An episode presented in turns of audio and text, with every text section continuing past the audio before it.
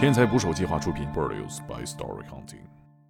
你知道老外叫中国人参赛，他有一个特别不好的毛病，就是他不会告诉你比赛项目。是这个项目，这种比赛就都不告诉不是。外籍选手都知道。我说行了，我说你算撞枪口上了。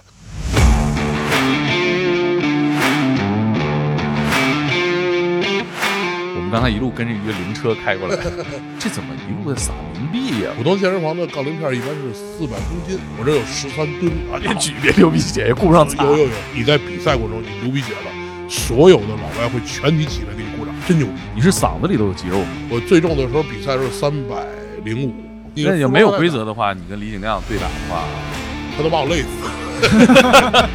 所有的内裤都要找裁缝定做。知道后来为什么去美国？因为美国有大码衣服。我都不知道这个东西能写到六个六叉，老板说没有人会把袖子做到一尺八，就赶上女孩裤腰了。美国政府为什么在监狱里边设了很多健身房，跟他的饮食结构有关系。美国人吃肉吃的多，所以他他妈闲的难受。强写俩字儿干你。对，他还行，他下来了，他好脖领子。我还敢好你脖领因为子，挺凶的，对没准对架的人。呃，中国第一个冠军是一个农民工，有没有人问你的国籍啊？问我是不是韩国人。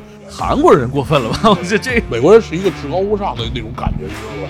就得干他们，干服了他就是一朋友，你干不服，永远他就觉得你不如他。请点击订阅我的播客，拜托了。Motherfucker think twice. But don't touch motherfucker think twice. You don't want me pull my bang bang. But don't touch motherfucker think twice. And you don't want me pull my bang bang, don't ya? But don't touch motherfucker think twice. You don't want me pull my bang bang. But don't touch motherfucker think twice. Uh, and you don't want me pull my bang bang, don't ya? 打捞最带劲的职业故事，这里是天才职业，我是猛哥。我们一起聊天的还有我们的天才不少 FM 的克林。大家好，我是克林。哎，每期一个给人带来勇气的职业故事。这一期有点心虚，就是大家都叫我大猛，但是跟今天的嘉宾站在一块儿，我是又不大又不猛。哎，我们今天聊的职业啊，是我们听说过，但是平时生活当中真真见不着的一个职业——大力士。哎，我们跟大家介绍一下我们本期的嘉宾大力士岳阳。呃，大家好，我是大力士岳阳。这个我们现在所在这个位置啊，是这个岳哥的这个工作室啊，训练基地啊。对这位置啊，确实是远了点儿。对，我们刚才一路跟着一个灵车开过来，我开着开着说这怎么一路在撒冥币呀？我说这到哪儿了？就我停在了一个这个风景特别秀丽、空气特别清新的一个地方。对，这你看到这个训练基地出了，现在中国很有名的很多大力士都是从这儿出来的。啊，对对对，出来大概有百分之六十以上的大力士都啊出自于这个地儿。这 大力士黄埔军校，这个地儿虽然就是有点偏啊，但是在整个这个圈子里头是很有名的。好多这个现在健身圈里边的一些粉丝啊，都说来这儿训练是属于一种朝拜，朝拜式的。对，哎，我觉得咱们听众听不到，但我给大家形容一下啊，就是我这辈子没见过这么多铁片儿在一块儿，有十三吨十三吨。杠铃片儿，就是这个是什么概念啊？就是普通健身房的杠铃片儿一般是四百公斤就够一个健身房的配重，我这有十三吨能毁 二十六个健身房，对，就我我目之所及全是铁。四个跑步机里，你看我们现在能看有一个是坏了吧？就呃，对。这么多铁，就因为这个原来有十台，让我扔了六台，因 因为咱这个器械台都没地儿搁了练块儿，咱不做有氧也做也做，但是少。啊。对，因为跑步机承重不了那么重。哎，那你你们这么多健身器材，这搬家怎么搬啊？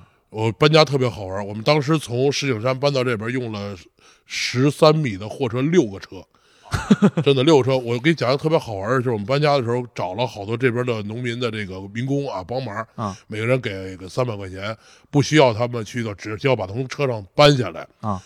干了两个小时，全体罢工，不干了。后来加多少钱都不干了，说因为太重了。后来到晚上十一点，我们又到那边的工厂找了四十个工人，花了将近八千块钱，可能一人二百块钱，这这才给搬进来。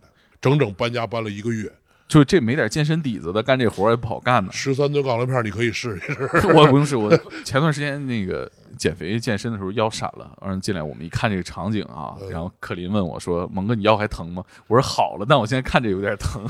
现在我如果再搬家的话，宁可去买新设备，我也不想再搬了，太重了。你们肯定是考虑就是我们搬一地儿就就不动了。对啊，所以才会选一个比较偏僻，但是相因对稳定。为我们之前其实，在市区里头，一个是房租压力比较高，而且还一个就是，说实话，我们的现在本来现在基地也不对外，所以地理位置的话，其实还不如找一个山清水秀的、空气好的地方。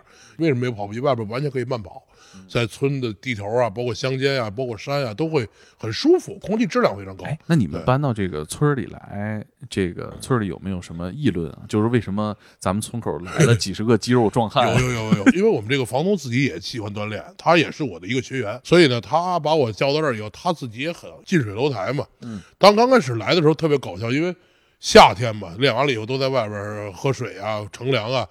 村里就莫名其妙来了好多好多大壮汉，对，这村儿而且这个建这个基地到现在以后，把整个村儿的 GDP 都带起来了，包括啊超市啊，啊因为学生要买东西嘛，饭店呀，包括一些商店啊，好多村民就为了这个，就是开了好多好多小买卖。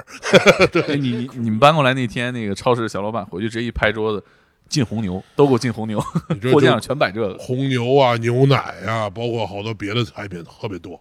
呃，我觉得大家可能就是看到我们这一期拿这个岳哥当封面，大家看到什么体型啊，但是听到这个声音，就会有一种莫名的一致性。岳哥，你这声是练了之后这么浑厚，还是你原来就其？实你知道，就这个，你老去训练以后，其实你去呼吸呀、你包括说话呀，它的声带它其实也会变粗。你是嗓子里头有肌肉吗？呃，你有人那么说过，反正有人老说我这声不是，主要是你看你的照片，你想象你应该是什么声，就应该是这个声。呃，对，因为因为这个确实是因为你体重慢慢越来越壮的话，你的呼吸会越来越重，你说话的声音，包括他的气会越来，就其实嗓子其实也是一块肌肉，他你老去老去老去说话，他的共振大的话，它其实也会长，所以你看很少有时候看到说一个特别强壮的人是那种公鸭嗓，很少。你你你们这个健身的碰到面了会比什么？比如维度啊，什么体脂率，会会会什么力量力量？就是这力量，其实维度是直观的。你比如两个人在一起，比如看看说谁胳膊粗，人家一眼就看出谁粗。如果差不多的话，俩人在这个就开始盘道了。你卧推多少？啊啊我！硬拉多少？你深蹲多少？我我比你有劲儿，主要是三大力量。对，因为别的话或者也没有什么可聊的，或者就开始聊。昨天我推推了一个一百八十公斤，我推两百公斤，我操，这太沉了，没推起来，都是这些话题。大家在维度比拼的时候，有可能就会比谁有劲儿，然后有可能就会比谁的型儿好，比比胳膊呀，看看这儿，看看那儿，基本就这样。对对对就，互相捏咕捏咕。呃，捏倒不用捏，因为只要上手捏的，基本都是小白。中高级训练者就是俩人就是聊一聊，聊完这就用语言来攻击对方的心理防线。约约哥，你多少斤？我最重的时候比赛是三百零五斤啊，一百五十二点五公斤，那咱体重秤能到三百斤吗？能有有，我们这体重到一三百二十斤都有。对，因为有特殊体重秤这边，对，就我们居家那种是最高到不了三百斤？所以居家到二百四、二百六对，二百六到头了那。时候说孙悦那个体重二百六，是因为就能踩到二百六。孙悦那专业一圈半，对嗯，那对那您这个就是得拿专用的体重秤去。对我赛季的话是比较重，非赛季的话一般控制在两百七。对，因为我们这个比赛跟健美比赛不一样，就是我们越到赛季，体重要往上涨，要玩命去长体重。因为大力士比赛的话，体重是很重要的，因为你要去拉汽车，因为它是无差别比赛。说到这个，我们就想聊聊大力士这个职业或者说这个身份。大力士这个词儿其实是一个特别有文化的一个词儿。对就我们古代叫海格力士，斯嘛，海格力斯啊，包括咱们古代的是项羽，对，所有叫士的全是要么是当官的，要么是当兵的。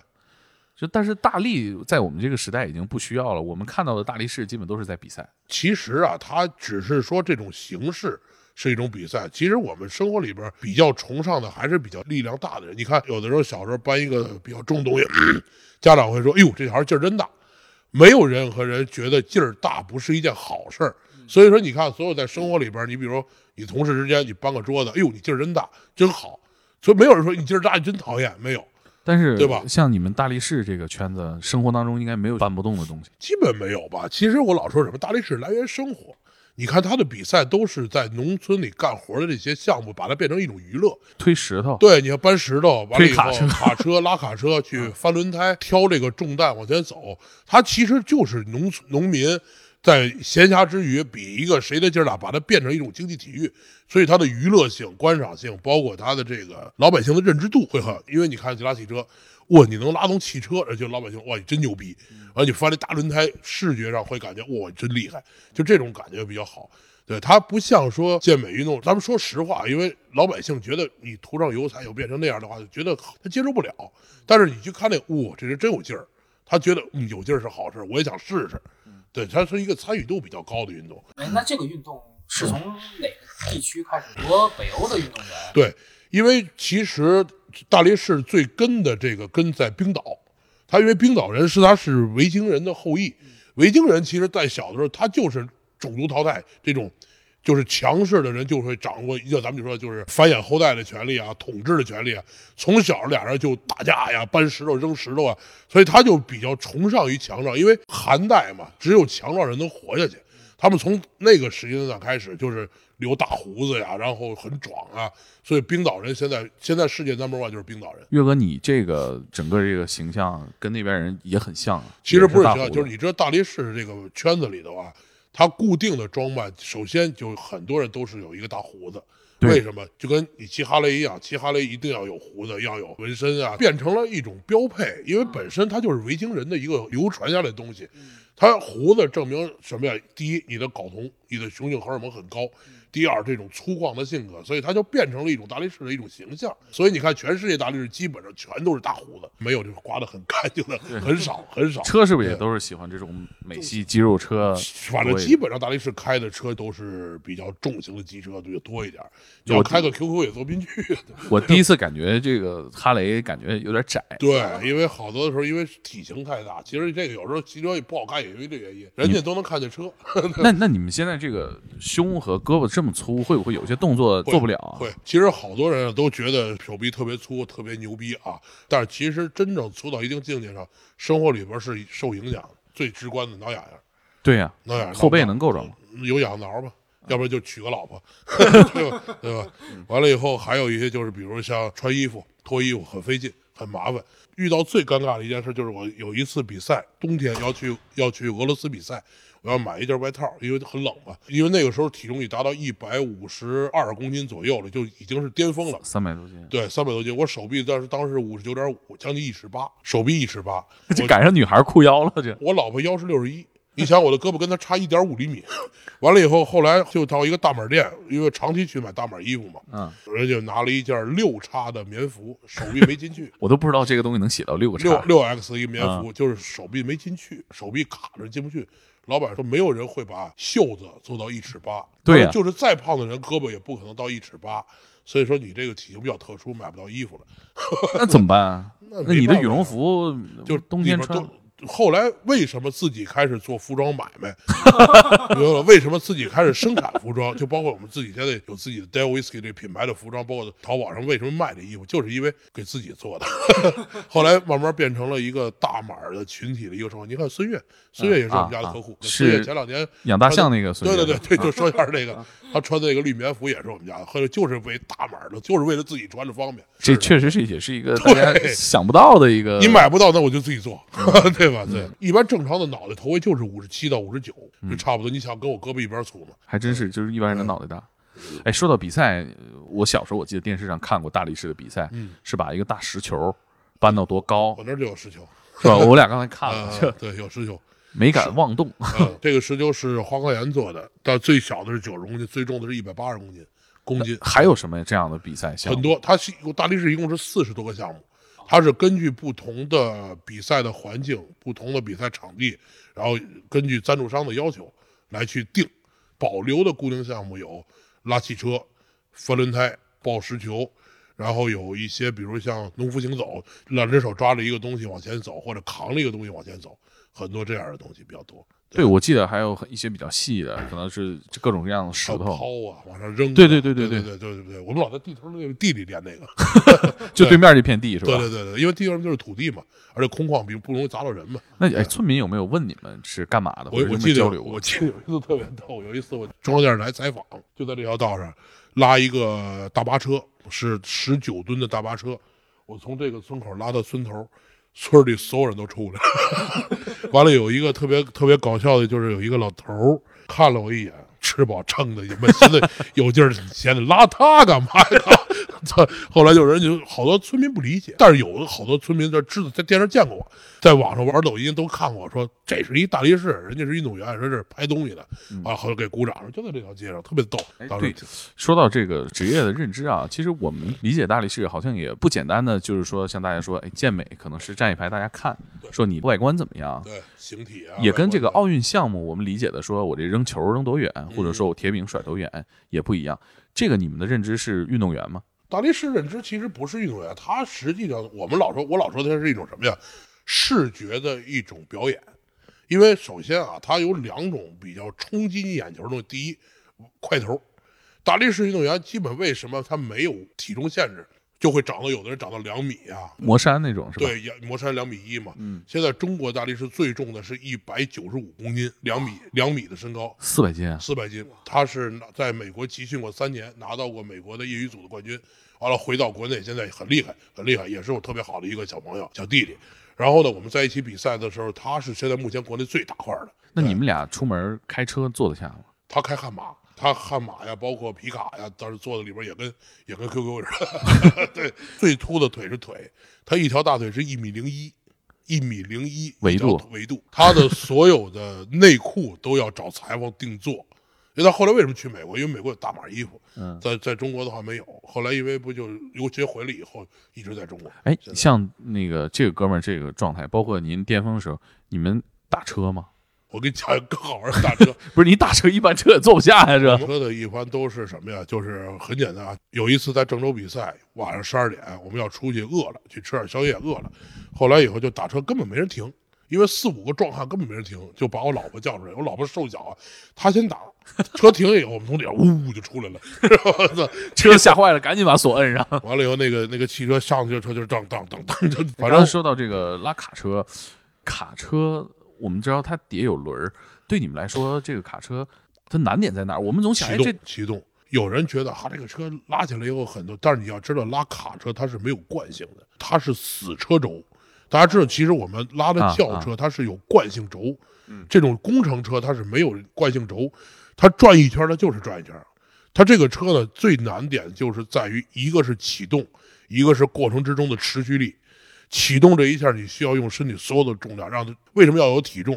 这个体重冲击了一下的重力，这个车启动起来以后，你开始做这个小步开始倒，你要有持续的一个惯性走，而且你不能停，你一停它就停，所以你始终要保持一个力往下拉，很难很难。它的心肺拉车拉到二十米的时候，到第十六米的时候，就心脏已经快炸了那种感觉，没有氧气了已经。没有练到流鼻血那就的时候？很正常。流鼻血，我跟你讲一流鼻血，流鼻血其实好多人不理解，说看那个比赛流鼻血说啊 别举，别流鼻血，也顾不上擦。有有有，说那个流鼻血以后说说好你脑袋，其实没有事，鼻血是保护的，流鼻血是证明他的颅泄压大，泄压阀，他就是毛细管破了。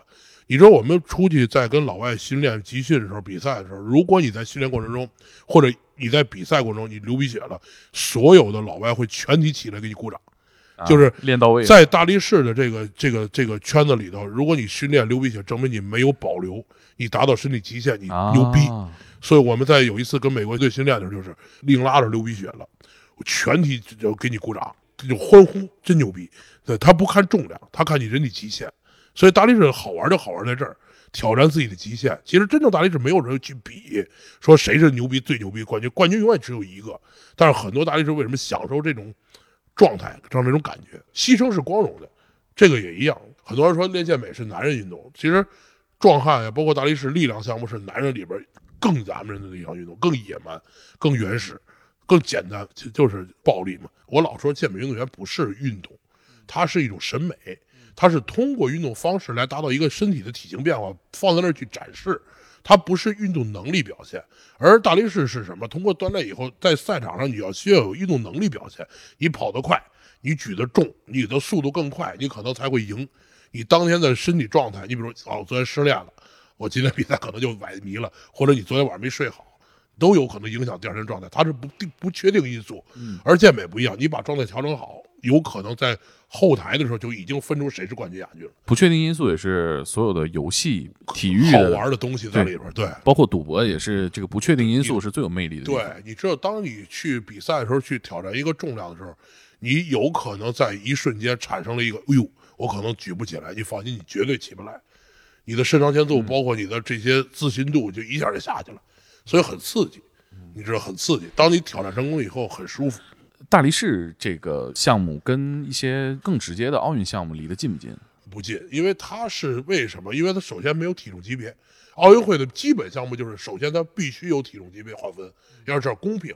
它这个东西它就为什么进不了，就因为没有体重限制，都是越体重越的。你这看很多国家是肯定参加不了的。对，所以所以说你没法参与到奥运会，而且第二个就是要减。呃，这个话题其实没有什么可避讳的，因为职业选手都是激素类的用药的，因为不可能就包括魔山，不可能达到这个状态，所以他们会用这个，因为他们的商业价值要大于这种什么经常说的体育精神价值。一场大力士比赛，人家收入个几十万美金很正常，因为就是表演，就跟我们看 WWE 一样。说激素、类固醇，包括药物，大家很回避。那上升到娱乐圈的时候，那很多娱乐健身明星也用类固醇。史泰龙，他要保持他的肌肉状态，他就需要用了，因为他是娱乐，他不是体育精神，所以很多人把这分不清楚。确实是这一关有点卡在这儿，有一点对互相难以协调。对对对对对，你要是说奥运会，你说我要为了体育精神，那那肯定兴奋剂这块东西是避免不了的。你要回避它，还体育一个更干净的一个东西，公平。可是你要是上升到娱乐，我就要说我要演出这个大块头，我要有很高的名，我要牛逼，我要能通过这个能挣很多钱，药物你是避不了的。那我就说大不了 E 嘛，全都是重灾区，这很正常。对是咱们这个行业里所有人从业者都知道，我们在做的是一个跟表演和娱乐息息相关的事情。但是有好多小白分不清楚，他老觉得，嗯，这个东西跟奥运会挂钩，老去拿你跟举重比，不是一个东西。举重是有技巧的，对，举重一来玩不了这个，这也玩不了举重，它不一样。对，这个有点像干活你搬一个箱子往上搬，你很费力，有可能我用一个很轻省的办法，省力的话让它这个移动的更快。傻劲儿，我第一次比赛我记得特清楚，我是在二十几岁，二十六岁的时候参加第一次比赛的时候，有劲儿根本使不出来。你看这个东西就完全动都不动，翻那个轮胎，翻那个三百八十公斤轮胎，硬拉二百七八十公斤的话，你要按说按正常的话都能翻，但是你就是翻不过去，你不会使这个劲儿，你永远找不着这个巧劲儿。所以我老说力量跟劲儿不是一东西，你力量是你推杠铃，我从 A 点到 B 点我有有力量，劲儿是什么？干活儿，你干不了活儿。我记得我小时候看大力士比赛也是推石头拉汽车。嗯那这些年有没有什么更多的探索的方式？比如说像 WWE，它会有不同的组合方式。呃，有。现在我参加过现在几次国际比赛上，我现在变成了国家跟国家的小团队对抗战。原来大力士赛的话是个人赛，嗯，一帮人参加，比出一二三四五六七八。现在是什么？以团队性质来完成。你比如中国队三个人，美国队三个人，俄罗斯。我后边这个奖杯就是我们团体战，那个是我们把美国队击败拿了第三嘛。当时一共五个国家，中国队拿第三嘛。当时也是就是变成了一种团队性质。你比如拔河，你比如像一些接力，你比如像一些三个项目，每个人完成一项，来取一个时间最短的一个或者总重量最高。就玩法现在越来越多，拔河这事儿是体重有决定性绝对性性。我们那个就是因为有二百公斤那个人，啊，对，所以美国队根本就不是根儿，把美国拔过来了。美国都没拽动过。美国那个队基本平均体重是一百二十公斤，也很壮啊，很壮。但是我们这边也是一百二十公斤以上，但是有一个两百公斤的，啊他就飞起来了。对，所以我们占了一个这个优势，当时就把他赢了。听着就很刺激啊！很刺激。当时我们都全场都疯了。我说这美国人其实真的特别傲。美国队再进到我们比赛，因为当时有白俄罗斯、有俄罗斯、有巴基斯坦、有有美国跟中国五个国家嘛。当时美国队来了，那就就牛牛逼大了，就跟就跟特朗普一样，牛逼大了一旦，谁都不理。直到我们把他干下去以后，他们才低着头，才过来跟你照相，否则根本不理你。美国人是一个至高无上的那种感觉，你明白了吧？就得干他们，你知道吧？就得干他，干服了他们。我跟你说，美国人就这样，你干服了，他就是一朋友；你干不服，永远他就觉得你不如他。这这这这个民族就这样。比如说你以个人身份出去的时候，有没有人问你的国籍啊？就因为你看起来说你是其他国家的也呃太多了，也像太多了。我第一次去俄罗斯比赛的时候特别逗，人家问我，首先人就问你是墨西哥人，墨西哥就是有胡子嘛，扎辫子会有胡子，各种。第一，是不是 Mon Mongols？问你是不是蒙古人？长得很像对，蒙古人。然后我说不是，然后问我是不是韩国人？我说不是，然后日本韩国人过分了吧？我觉得这韩国人，对对，完了都反正肯定东南亚的一带。我说不是，我中国人，很惊讶。主要我觉得韩国人跟咱长得也差不多呀。呃不，亚洲人其实都差不多，都是黑头发，因为中国人能分清楚日韩美，但是其实东方人在老外眼里全他妈一个一长相，一个样儿。但是我觉得他们如果说你像蒙古人，我我一看我觉得嗯有那感觉最早时候好多人都都说我像外蒙人、蒙古人，啊。那你有少数民族血统吗？没有纯汉族。说完中国人以后，他们挺惊讶的，就是你突然觉得说这个游泳场上出了一非洲人，你们这儿连他妈水都没有，你怎么参加这种比赛？他们脑子里的印象的这个中国人就应该是咱们看在电视剧里边那些，比如南方的那种，哎，戴一个金丝眼镜儿，瘦瘦小小。他说你是我见过最大的一个中国人，对他他很奇，他说中国人现在也有练这个，我说有啊，很多。哎，像你参加所有的比赛里面，最来劲、最有收获感的是哪个？就是我拿那个单项冠军那那场，什么时候的事？呃，五年前也是在乌兹别克斯坦，它是一个世界冠军大力士冠军杯。当时比赛的时候，你知道老外叫中国人参赛，他有一个特别不好的毛病，就是他不会告诉你比赛项目。我们完全不知道比赛项目，问他的时候，他永远就是啊，到时候再说，到时候再说。我们的翻译一直在问他，备赛的两个月之前就不知道有什么项目，他就告诉你大概有上肢、下肢有什么大概一项目，具体重量不告诉你。这个跟你的训练的策略是有没有没有些影响，我们每一次到出国比赛都是摸黑去的。就这个比赛到现场，我才知道哦，有这项目，这项目怎么规则？是这个项目这种比赛就都不告诉不是。外籍选手都知道，我只有这这个我们不知道为什么，就是不跟我们说。我们到比赛的头两天，在酒店还在问比赛项目，他说啊，别着急，翻译马上就出，一直在推他。到比赛现场称完体重以后，开始才告诉你今天比什么，重量是多少，而且还会有可能在比赛过程中他给你临时加重量。我们就赶上过这一回，因为这种比赛都是非职业比赛，都是商业比赛，所以他有可能要保住本土运动员的成绩以后，他不可能让你拿到更好。嗯，就很正常，很正常。俄罗斯人就这样，毛子就这德行。完了以后，就这个比赛上举这比赛，我本身上肢力量是很好的，我上肢力量应该不敢说特牛逼，反正国内应该这两年我还能保持在前三，前几年一直是中国第一。基本上我一看到比赛有一个推举的动作，一个围巾举，我一问重量一百四十公斤。我说行了，我说你算撞枪口上了，我说我就给你玩一个，让你彻着，我就把所有别的项目全放弃，我就保存体力玩这一项。后来我就干他。那个当时到我比赛的时候，我举了十五次，所有老外最好的才举了六次，我超了他们两倍多。这太炸裂了。当时现场都疯了，现场已经爆了，就是没想到一中国人说这个项目能举这么多次。后来有一个冠军，他举了十五次，他是整场全场冠军，那挺牛逼的一个俄罗斯，大概一百七十公斤体重，他举了十五次，但是他时间没我短，我把他赢了。当时现场全场都炸了，全场给我鼓掌。下来以后，开始所有运动员跟你照相、聊聊天儿说：“操，说你这上着胳膊太牛逼了。”对，就得后靠实力赢得对对对。我就当时我记得特清楚了，我说行了，我说今天算行了，我说你算撞墙口上了，我好好给你上堂课这回真的，当时是多少个人团队去的？我就我跟一个我的一个朋友，他朋友陪我去的，因为呃都是自费，我们所有比赛都是自费，所以说去一趟俄罗斯比赛也得好几万，朋友也是为了。帮忙，纯是帮忙，自己掏腰包给我去了一趟，待了五天在那边，挺无助的在里边。咱们别的人都是团队，就。当时那个铁拳去美国比赛一样，没人给你辅助。现在现在好了，现在出去以后，我老婆呀，包括我徒弟啊，我有一个团队一块儿过去。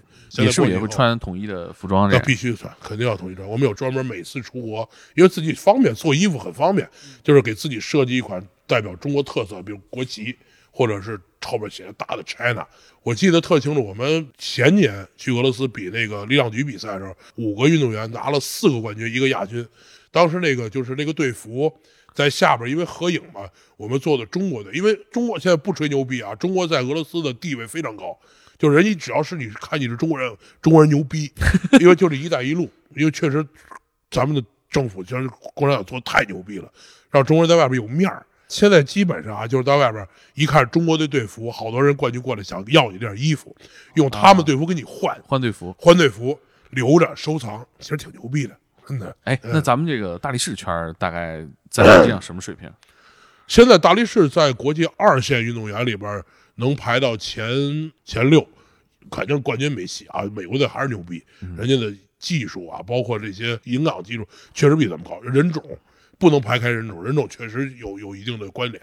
对，二线吧，一线职业够不上，永远够不上，就先跟二线截平，先让人告诉人家咱们有人玩儿，对吧？慢慢慢慢的，因为中国的体育体制就这样。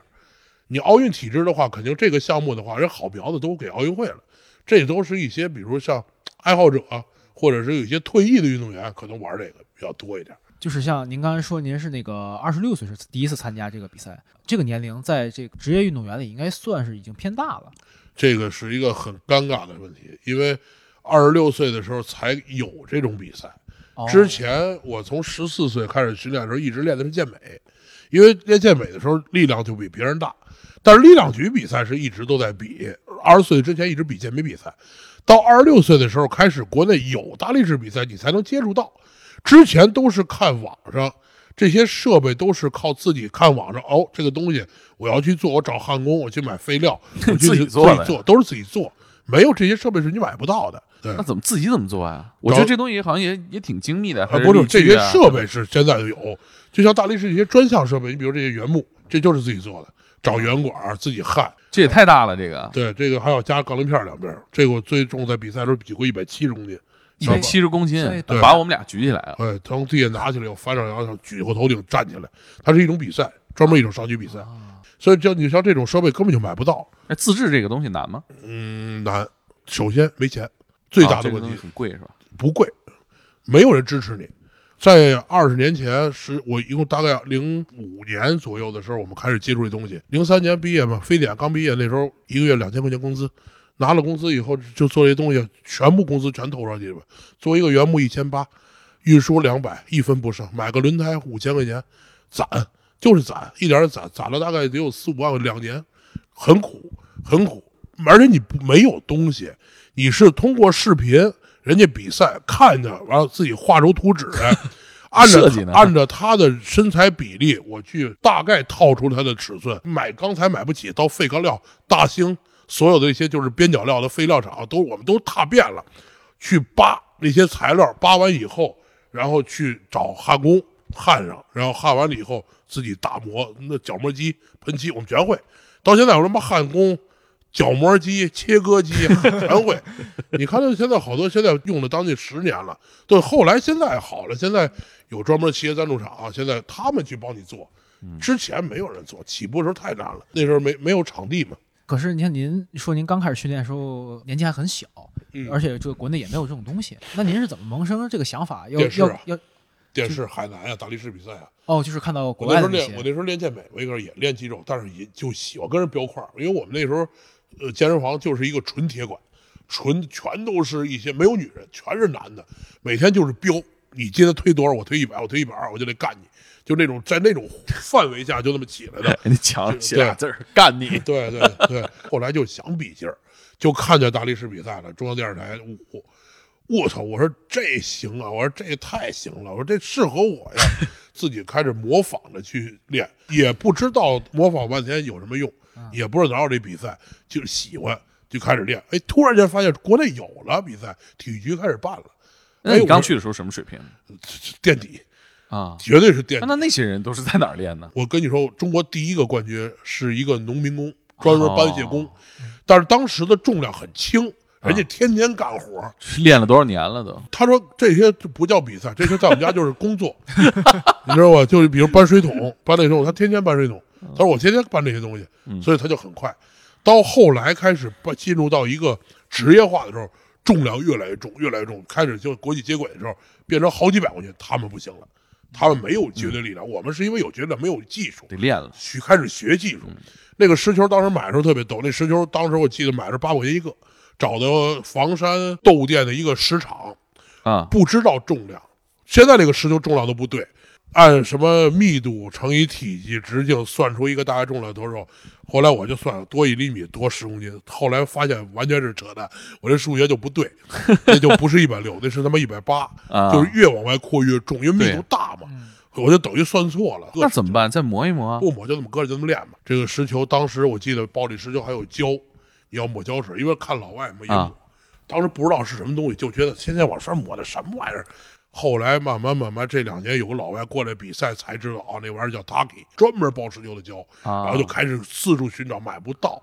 你知道好多为什么逼着你干这买卖？我们现在有做进口产品，比如护具呀、一些东西进口，为什么你买不着？你只能去找，然后就找国外的朋友去找，到健身房问哦，这东西买着了，买着国发到国内，开始陆续有开始又开始做这种生意。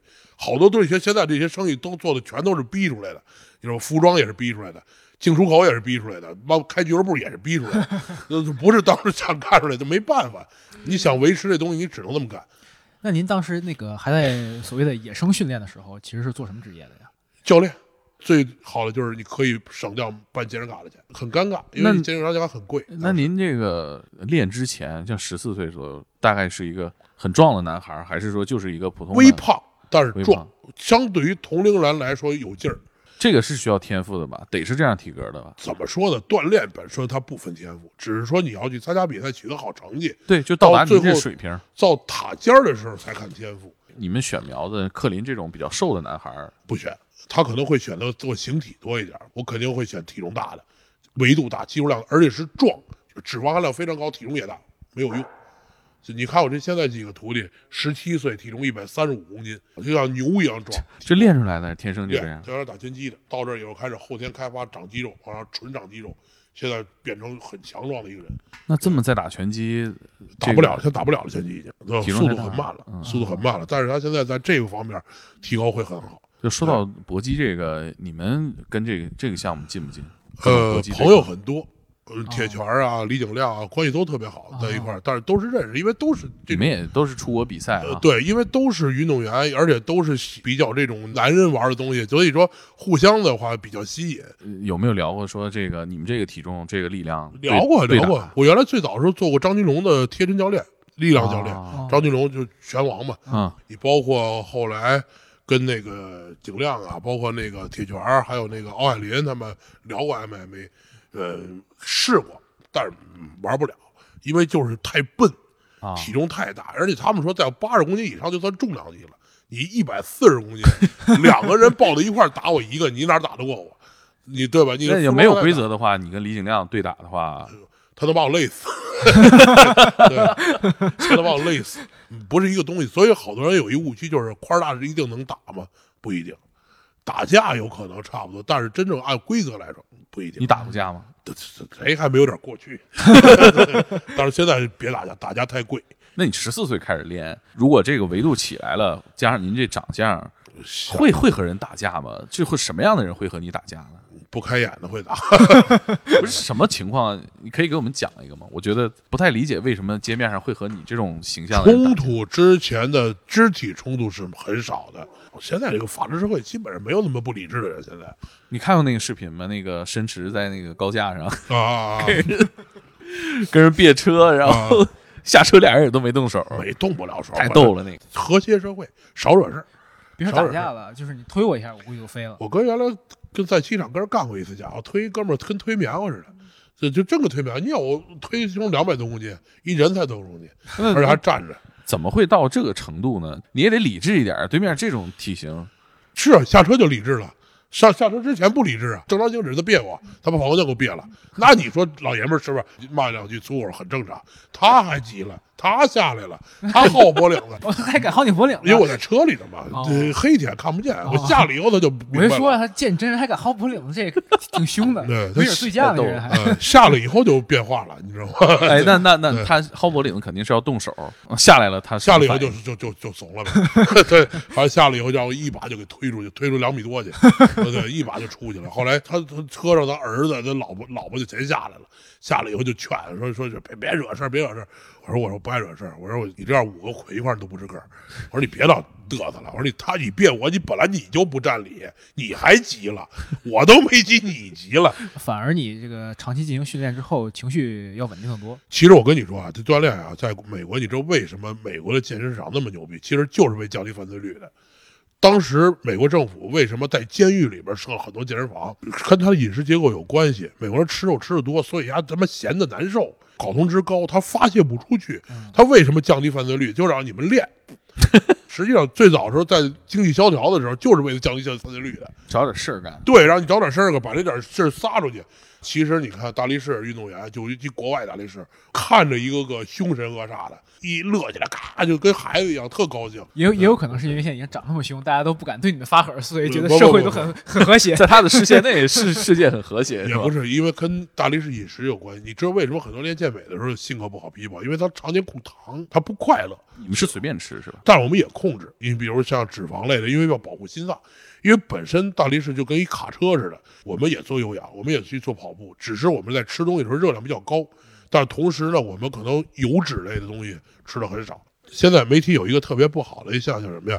老去猎奇，不老把大力士跟这个大胃王挂等号。好的运动员，他的饮食一定是科学的，合理饮食，不要去暴饮暴食，嗯要有个度。你的抖音号都经常看，嗯，最让我觉得猎奇接受不了的 就是就是你拉大提啊，琴，对对对对，好多。这个画面实在是太奇怪了。好多媒体采访的时候都有这个猎奇的心态，说你怎么能是拉琴的呢？我其实之前是后天才转的这个东西，我之前就是拉琴的。我四岁开始学大提琴，嗯。中央音乐学院考完九级，一直拉乐队，拉到二十三岁，我才慢慢慢慢不拉了。但这个对重叠这部分，你也是一个非常壮的肌肉男，对，去演出，演出，对我记得我就特别搞笑，就是我那时候锻炼嘛，我都十我到十八岁的时候，我胳膊已经四十七八了，很粗了。我们到北京音乐厅演出的时候，我们记得当时那个演出服是那个红西服，啊，都让我绷得快炸了。那西服你这西服是定做的？按照正常的那个年龄段的孩子，那个体型不应该那样。那会儿你多大？十十八岁啊，十八岁正好在乐队，我在乐队拉了五年乐队嘛，大提琴嘛。后来我们我们经常在北京音乐厅、六部口的音乐厅演出，然后那儿演出，然后各大饭店演出都有。应该没有其他乐手是这种身材的。没有，反正基本乐队干活都是我。后来慢慢到二十三岁，真正开始走半职业化的时候，就琴已经不怎么去拉了，就基本上就变成偶尔的放松玩儿。刚才又跟我一握手，我现在想啊，我他你揉弦会不会把那个琴还好还好，琴颈都压断了？你说这个这个琴为什么忘不了？是因为从四岁就开始学，算童子功，嗯他真是忘不了。就是有可能现在拉的比较生疏，但是永远忘不了他怎么拉。当时这条路上大概走到哪儿，觉得差不多了？也没说差不多，就很我基本上好多东西都是无缝衔接。在大学里边当老师当了半年，当什么老师？计算机，我大学学的计算机。不是您这这这这什么？这这键盘小点吧？对对，不是这这这个身份实在是你学因为学什么呢因为到学我学的是平面网络对啊设计，我会画，我因为我会画画，小时候学的平面网络设计，像像什么 Dreamweaver、什么 Fireworks 我都会，Photoshop 我都会。后来你知道为什么做衣服，这图片都是我自己设计的，啊，自己对都都用得上。对你包括这个 logo，这个 logo 都是我自己嗯画出来的。对，听傻了。大学大学学设计，完了学平面网络，学习成绩还行。毕业了你，要不你留学校吧？说留学校当个老师，先干着，不挺好的？教课那种吗？就就就教计算机基础课，啊打个字啊什么这东西，啊完了基本上硬件安装什么硬盘这种东西，就教基础 basic 那个计算机基础课嘛。干了半年，我说受不了，干不了。得撸铁。不是撸铁，就是办公室里全都是老的老师，净是给我介绍对象的。你知道吗？我们家闺女，我们家闺女刚毕业，大学毕业啊，你俩聊聊天，出去听音乐会。我说，完了，后来要不然就是说这什么孩子升学问题、糖尿病的问题、高血压的问题，办公室氛围确实是大家能想象到。哎呦听我这烦，我就又特别想去锻炼，每天就坐老师班车就来回这么折腾。后来我是偷着辞的，真是偷着辞职。我妈不让，我妈就就觉得多好啊。所有的人家毕业生找不着工作，你八留学校大学老师，你甭管什么大学，野鸡大学什么大学，他起码他是个大学老师啊，对吧？人家一听也体面，你你甭管他挣的多少的问题，对吧？后来我说受不了了，我说不能在他们家，我必须辞。辞职以后就自己偷着啊，在菜市口那找了一健身房上班，做一个最底端的教练。完了以后呢，开始做一月一千八，我记得拿出了六百块钱租了一个地下室，就这么偷着猫了一年。那也得卖卡吗？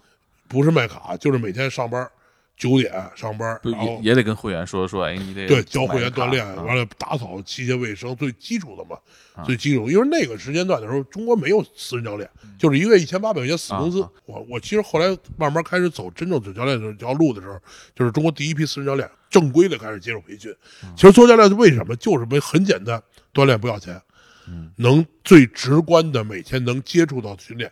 上瘾，不知道为什么，就是这个东西人家理解不了。我十四岁第一次看见一本健美杂志，我就上瘾了。我说我操，我说人为什么能长成这么牛逼？后来就看那个施瓦辛格那个《终结者二》，嗯，所有的八零后孩子都是因为那个电影。我操！我说太牛逼了！我说必须得成这样。当时后来我觉得特别屌丝那想法，因为现在好多孩子都有，觉得好像你练出来以后就能泡妞。但我后来发现不是，完全不是，招男的不招女的。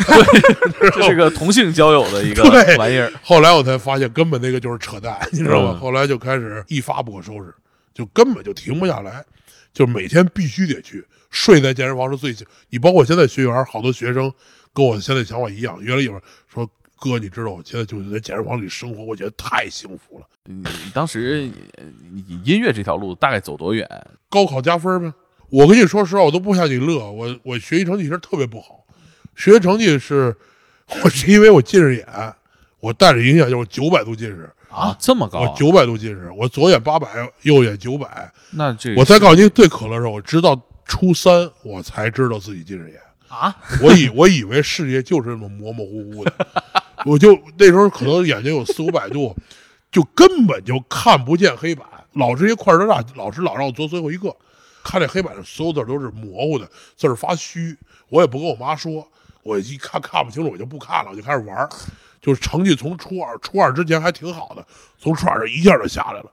后来呀、我们班同学有一个特别逗，他有一眼镜儿，我就逗着玩嘛。我说上课也不好好听，我说你给我玩会儿。一戴，我操，我这么清楚，原来世界是这样的。我说，我说我从来没觉得世界这么亮过。回去我就跟我妈说，我妈这才带我去查眼睛，一看已经六百度了，啊，这才知道我这眼睛是近视眼。很高了。然后你听着，完了后来这眼镜眼睛眼睛不是度数上了以后嘛，这个成绩就不好了，等于高中就没上。初中考试的时候，因为学习成绩差，家里买了请了家教，玩命补，哎，把成绩补上来了。但是当时你不得报高中志愿嘛？我妈说你成绩不好就别报高中了，你就报点职业技校吧。我妈说你想学什么呀？那时候计算机牛逼啊，冷门啊。我说想去学计算机，我说必须得学电脑，电脑以后有用，就报一电脑。后来他妈中考考的还挺牛逼，考五百六，我操，五百六十五百六十分考了一技校，我他妈上学校到技五百六十分上技校状元啊，这绝对状元，他妈大红花，学学校老师开大会表扬我，这 学校 number one。老老师没问你这孩子图啥呀？是老师问我图什么？你为什么呀？我说我说我也不知道为什么。我说我那年是第一年职高技校可以参加高考考大学。高二的时候，我说妈不行，我得参加高考。我妈说你这学学习都没学，而且特牛逼什么？我说你考文考理科就考理科，自己看化学书，弄本化学书我也看不懂，其实就是玩命看，看物理书自己自学。英语我英语好，英语数学都好，就是语文物理这些不灵。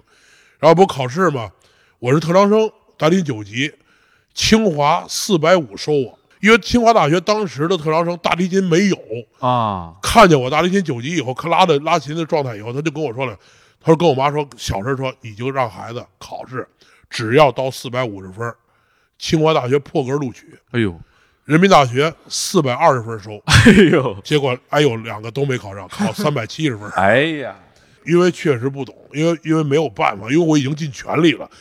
物理根本我就看不懂，我当时记得特别尴尬。我参加高考的时候，我旁边有一帮学霸。参加物理考试的时候，有一道题什么导弹那个 航线轨迹啊轨迹航线算抛物线，嗯，我操！看着就看那帮人啊那血，我就趴那儿发了一小时愣，我也不好意思出去，出去网口全是家长啊，说心说你怎么这么笨呢？考他妈十分儿，我操！当时英语还行，英语一百五考了一百二，我英语还行。啊，完了，整个数学考了大概九十多分，三百多分。后来我妈说：“操你行了，就他人还上一个私立尽力了，对，你还上一私立大学，就这么上的私立大学。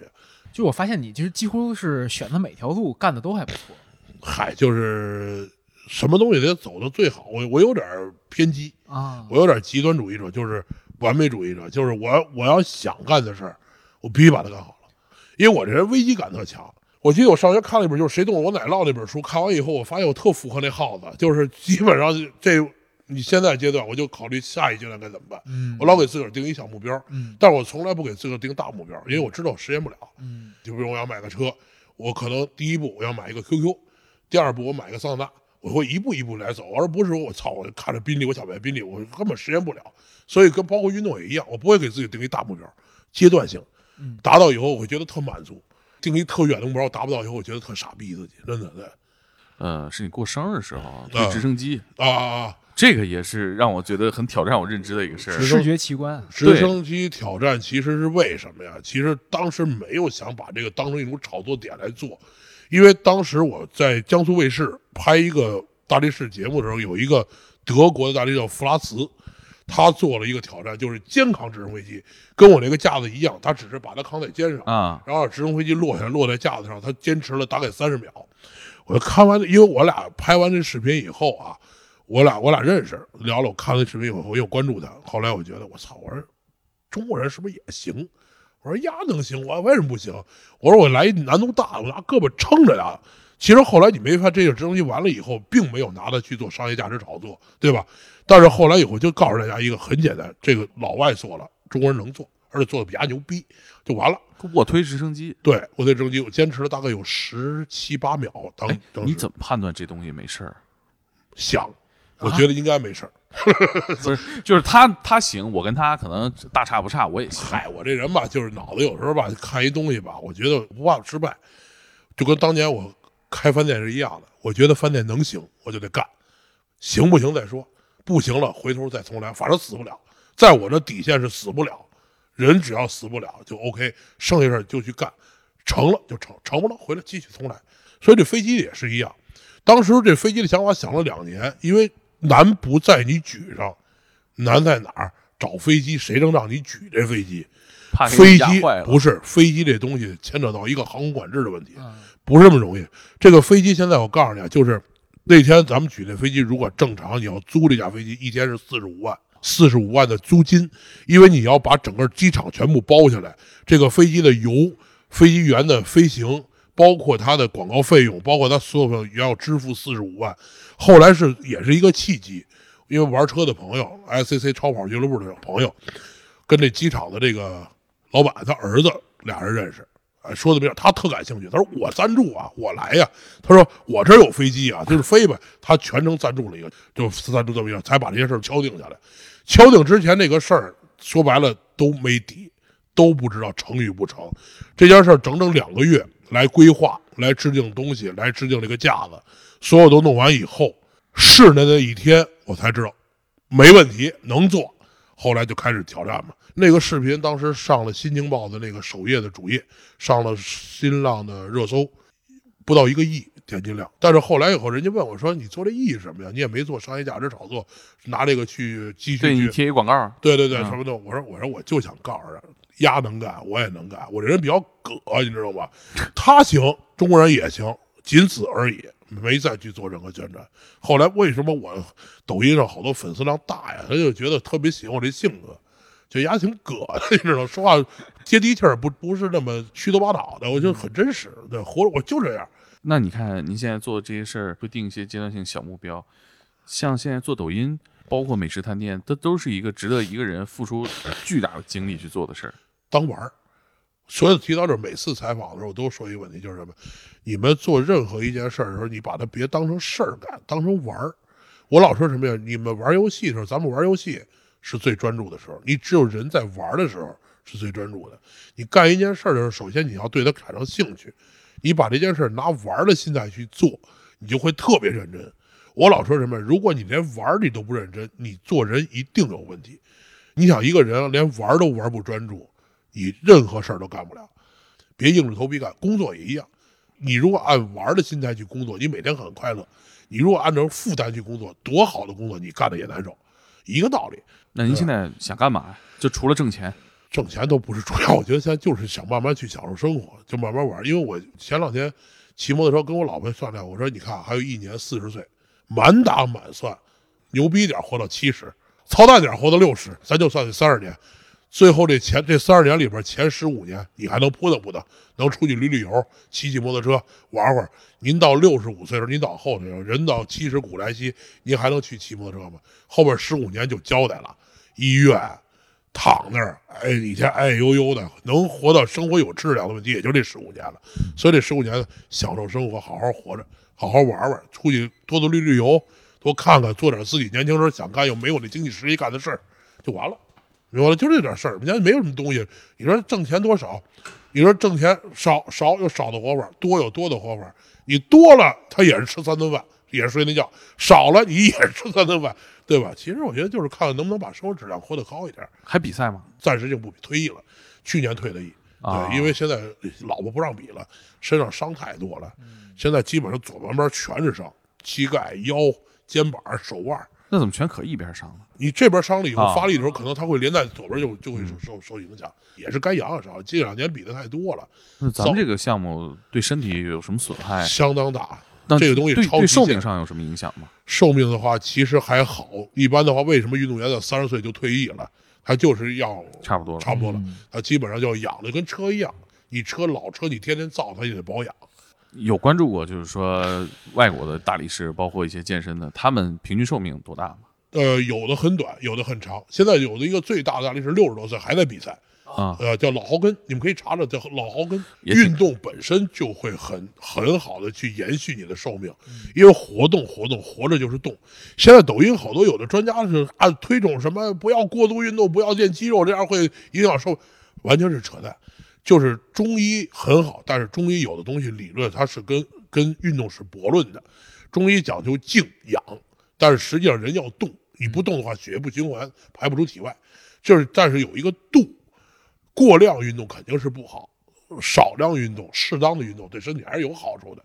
经常运动的人，他的寿命肯定会比一个经常不锻炼的人要长，那像你们这些项目需要吃一些补剂什么的，那很正常，很需要。不是有有什么影响吗？对健康？没没有没有，基本上就是就是一些氨基酸呀、呃维生素啊、蛋白质一些补充。我们通过正常饮食来说，这个运动量已经达不到说一个靠正常饮食能摄入足。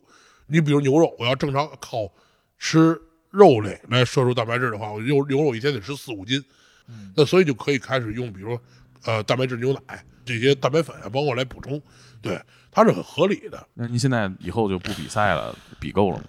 不是说比够了，主要是其实还想比，就是这东西上瘾。你说是退役，嘴上说退役，心里多少还是有点不甘，但是真是干不过这帮年轻的了。你要跟我比赛的，现在有的比我小二十多岁，我那几个徒弟他妈十七岁那个，还有二十四岁的，比我他妈小好几轮。我跟他爸一边大岁数，我们两个同场竞技的时候，人家的体力一天就缓上来，我根本缓不上来，那就是很吃力。那您现在日常还会在做什么运动呢？每天都还在训练，正常还是啊正常训练，只是不只是不比赛赛了。对，啊但是可能强度会没有那么大了，啊就不会去做那么多极限重量，就是练练肌肉，恢复肌肉，然后做做有氧，保持一个现在身体状态、运动状态就可以。所以还是希望在未来保持住自己的这个体型。嗯，体型可能会往下减，我肯定要减体重。嗯，减体重的话，前提是慢，我想让自己体重恢复到两百四以下，就慢慢让肌肉量再少一点，肌肉量少一点，身体负担会小一点。嗯，对，因为不去参加那么大型的比赛的话，现在基本没必要了。嗯，施瓦辛格当州长之后，明显也瘦了。他也练，他现在还在练，他七十多岁了。他可不像七十多岁的人。施瓦辛格跟我父亲同年的，四六年的，所以他们这条在今年七十多。那显然这个还是长寿。这州州长遇袭了，被人飞踹一脚，施瓦辛格没啥事儿，那个脚崴半天。